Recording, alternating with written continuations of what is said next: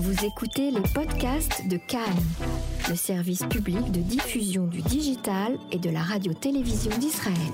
Bonjour à tous, vous êtes sur Cannes en français, le flash de la rédaction.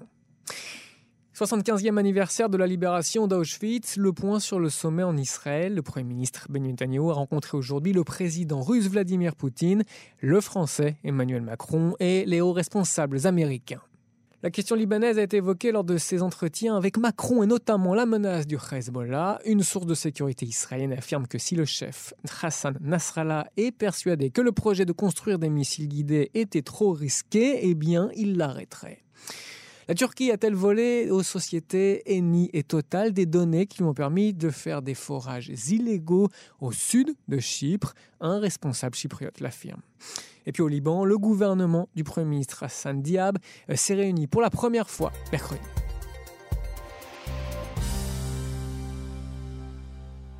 Israël compte faire pression sur les principaux dirigeants lors du 75e anniversaire de la libération d'Auschwitz, cette semaine notamment sur le dossier iranien. Le Premier ministre Benjamin Netanyahu rencontre aujourd'hui au total le président russe Vladimir Poutine, le français Emmanuel Macron et des hauts responsables américains avant l'événement demain au centre Yad Vashem à Jérusalem où des dizaines de hauts responsables sont aussi attendus.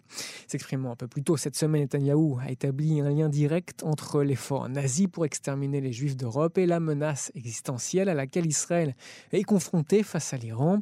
Après la Shoah, l'État d'Israël a été créé et les tentatives de destruction du peuple juif n'ont pas disparu. L'Iran déclare ouvertement chaque jour qu'il veut effacer Israël de la surface de la terre, affirme Benjamin Netanyahu. Je pense que la leçon d'Auschwitz est premièrement d'arrêter les mauvaises choses quand elles sont réduites, et l'Iran est une très mauvaise chose.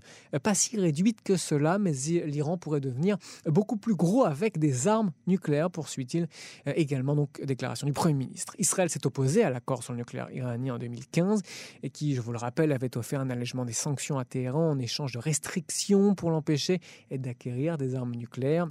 Netanyahu avait aussi soutenu le président Donald Trump en 2018 lorsque ce dernier s'est retiré de l'accord et a poussé les puissances européennes à suivre l'exemple de Washington. Et puis l'autre dossier, c'est la Syrie. Les leaders israéliens espèrent aussi pousser Poutine à limiter l'influence iranienne en Syrie. Les milices pro-iraniennes sur place ont intensifié leurs efforts pour lancer des attaques contre Israël, euh, qui ripostent par des frappes aériennes. Après l'élimination du général iranien Qassem Soleimani début du mois, et lors d'une frappe de drone américain euh, à Bagdad, euh, Poutine a effectué une visite surprise à Damas, sa première depuis le début du conflit syrien. Mais pour Itamar Rabinovich, expert de l'université de Tel Aviv, cette visite euh, pourrait avoir été un effort pour étendre la position russe aux dépens de l'Iran. Toutefois, Menachem Merchavi, du professeur à l'université hébraïque de Jérusalem, prévient Je ne suis pas sûr qu'Israël ait quelque chose en particulier à fournir aux Russes, à l'exception de renseignements très limités sur les défis mutuels. Il n'y a rien de nouveau que Netanyahu puisse dire à Poutine et qui pourrait faire reconsidérer sa position concernant l'influence iranienne en Syrie.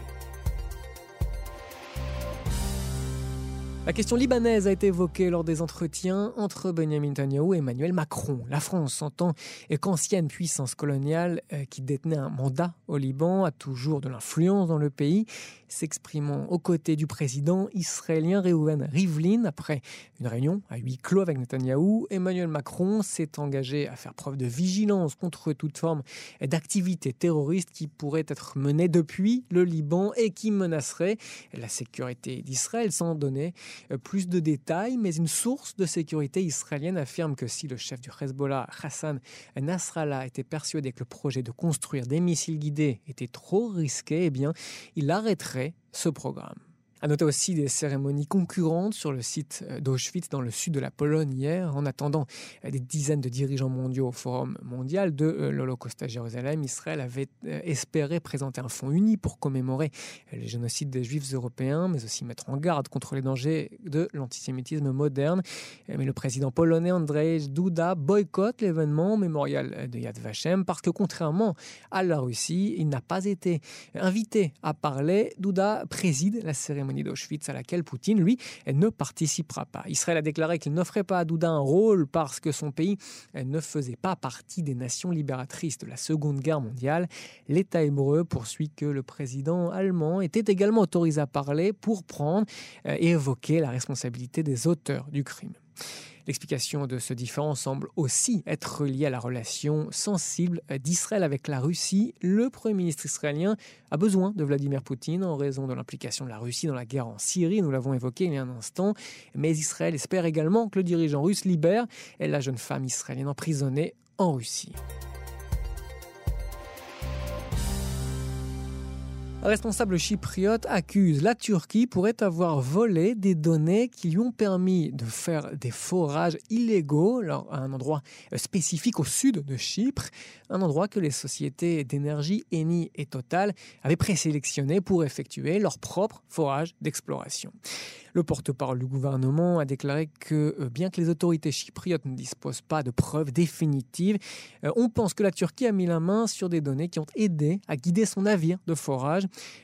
La zone est située dans un bloc au sein duquel Chypre a autorisé l'italien Eni et Total à effectuer une recherche d'hydrocarbures.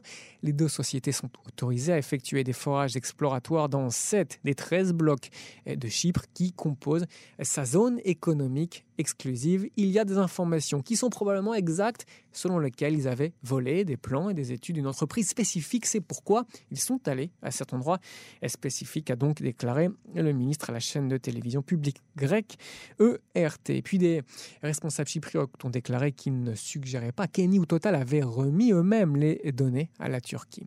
Le ministre a répété que la Turquie continue de bafouer le droit international en poursuivant des activités de forage illégales dans les eaux chypriotes. Malheureusement, la Turquie est devenue l'État pirate de la Méditerranée orientale, a-t-il aussi déclaré. Il affirmait que l'Union européenne allait accélérer les sanctions contre les individus ou les sociétés impliquées dans des forages illégaux au large de Chypre. La Turquie insiste de son côté sur le fait qu'elle a agi pour protéger, ses intérêts et ceux des Chypriotes turcs avec ses réserves énergétiques de la région. Elle soutient qu'une partie de la zone économique de Chypre se situe sur son propre plateau continental et que ses activités de forage font également partie d'un accord avec les Chypriotes turcs Chypre, je vous le rappelle, a été divisée selon des critères ethniques en 1974 lorsque la Turquie avait envahi l'île à la suite d'un coup d'État des partisans de l'Union avec la Grèce. Une déclaration d'indépendance chypriote turque dans le tiers de l'île du nord de l'île n'est reconnue que par la Turquie. Chypre a rejoint l'Union européenne en 2004, mais seule la partie sud, siège du gouvernement internationalement reconnu, en est membre. Nouveau gouvernement pour le Liban, alors que le président Michel Aoun a déclaré que sa tâche principale était de regagner la confiance internationale qui pourrait débloquer le financement eh, de son, dans son pays frappé par la crise. Le gouvernement du Premier ministre Hassan Diab euh, s'est réuni donc pour la première fois aujourd'hui, formé par un groupe soutenu par l'Iran, le Hezbollah et ses alliés, sans la participation des principaux partis politiques libanais qui, eux, bénéficient d'un soutien occidental. Il fait face à l'une des plus grandes crises financières de l'histoire du pays en raison de la très lourde de dette, une crise de liquidité qui a frappé la livre libanaise, alimenté l'inflation et poussé les banques à imposer des contrôles des capitaux. Votre mission est délicate, a déclaré le bureau d'Aoun au cabinet. Il est nécessaire de travailler pour faire face à la situation économique, restaurer la confiance de la communauté internationale dans les institutions libanaises et rassurer les Libanais sur leur avenir, a déclaré Aoun. Le Liban, accablé par une dette publique équivalent à près de 150% de son PIB, a obtenu des promesses de dons qui dépassent 11 milliards de dollars lors d'une conférence internationale en avril 2018, mais cela été sous réserve de réformes qui n'ont pas été mises en œuvre jusqu'à présent. Le secrétaire général des Nations Unies, Antonio Guterres, a salué la formation du gouvernement et déclaré qu'il travaillait avec Diab pour soutenir son programme de réforme. Diab, dont le cabinet a pris sa forme définitive, alors que les protestations contre l'élite euh, ont repris hier soir, aura du pain sur la planche pour rassurer les États sunnites du Golfe qui ont rejoint les États-Unis en désignant le Hezbollah comme groupe terroriste.